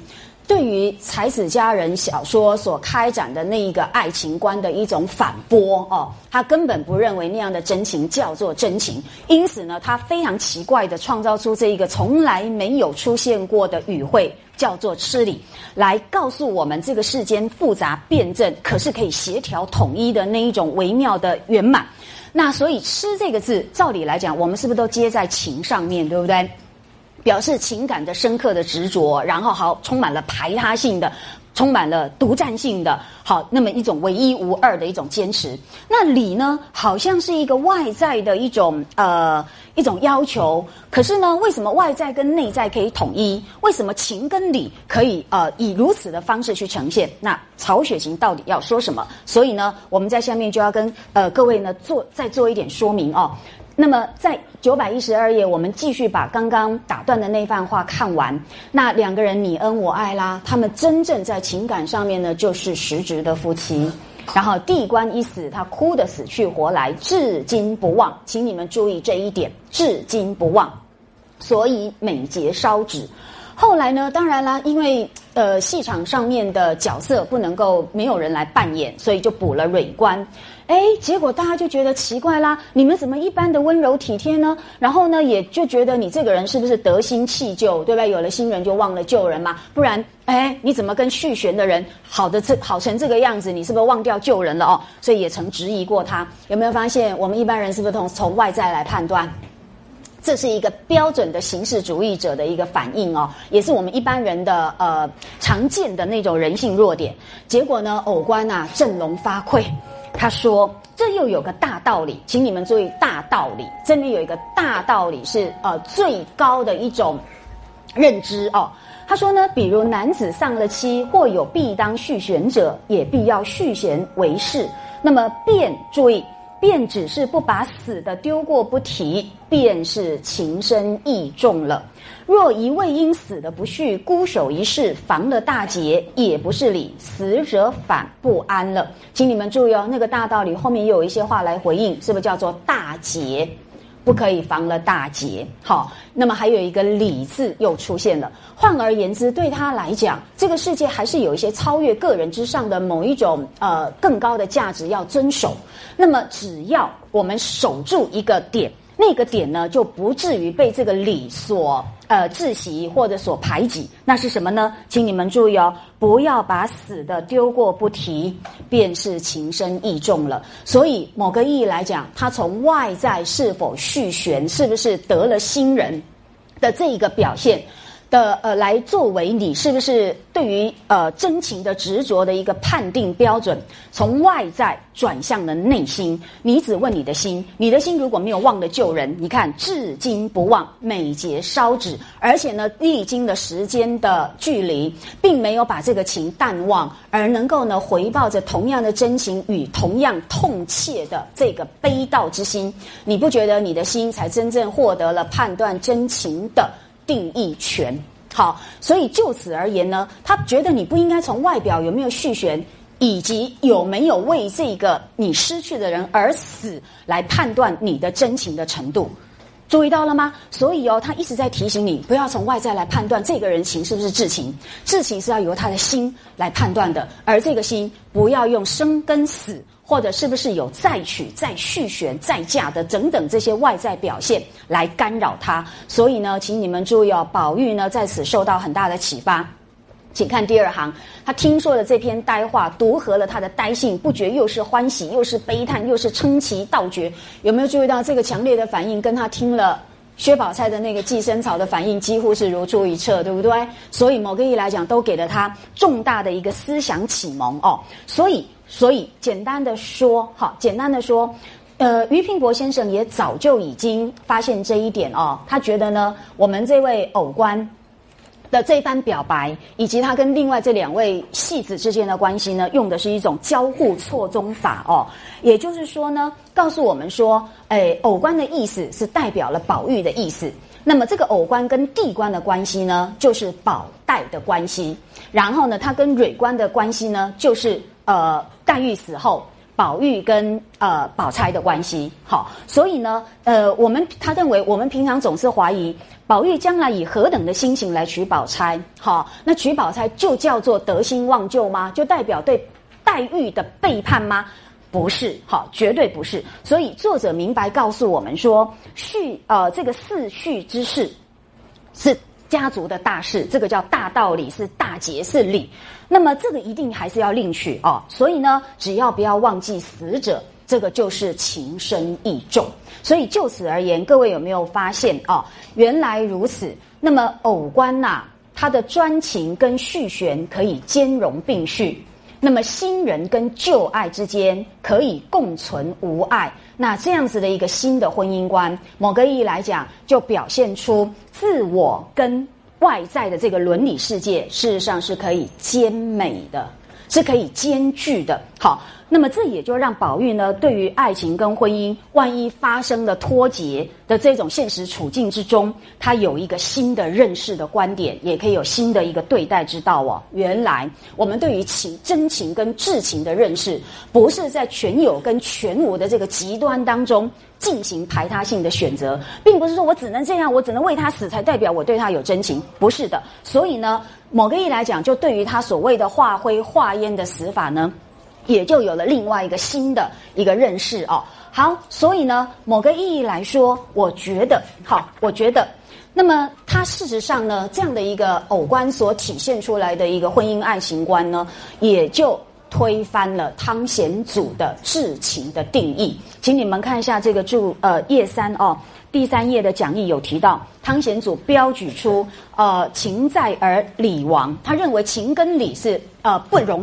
并存的，他认为呢，我们的情应该要一往而深，深到一个地步，是生者可以死，死也可以生。那这样子呢，诶，你才叫做至情。但是很明显，偶观的这个例证告诉我们说，宝玉一或者曹雪芹他们认为呢，这样的一个情感的认识，事实上是太片面、太偏狭。同时呢，恐怕也不免不免于一种定义上面的独裁，因为你说你死而不可复生，生而不可于死，这个都不能叫自情。如果这个定义真的存在的话，那我们全世界到现在为止没有一个人有至情，对吧？连汤显祖自己都没有至情哦，因为他并没有为情而死而复活嘛。好，他唯一能做到的都是小说中。那个诶，虚构的故事，也就是杜丽娘哦。那这么一来，我想，呃，《红楼梦》跟才子佳人之间的那个价值观的一个问题，呃，我们都要重新去思考。所以这边提出了一个新的语词，叫做“痴理观”，就要注意了。这个是对于痴情的呃反驳，然后让我们认识到痴情与。这个事理之间可以并存的那一种兼美的世界哦，来再做一点小小的补充。所谓的吃礼，简单来说就是情理兼备，好，两尽其道。你在情跟理的世界里面都能够呢去尽力而为，好，这个就是所谓的吃礼。好，那剩下的东西就只好你们自己读了啦哈。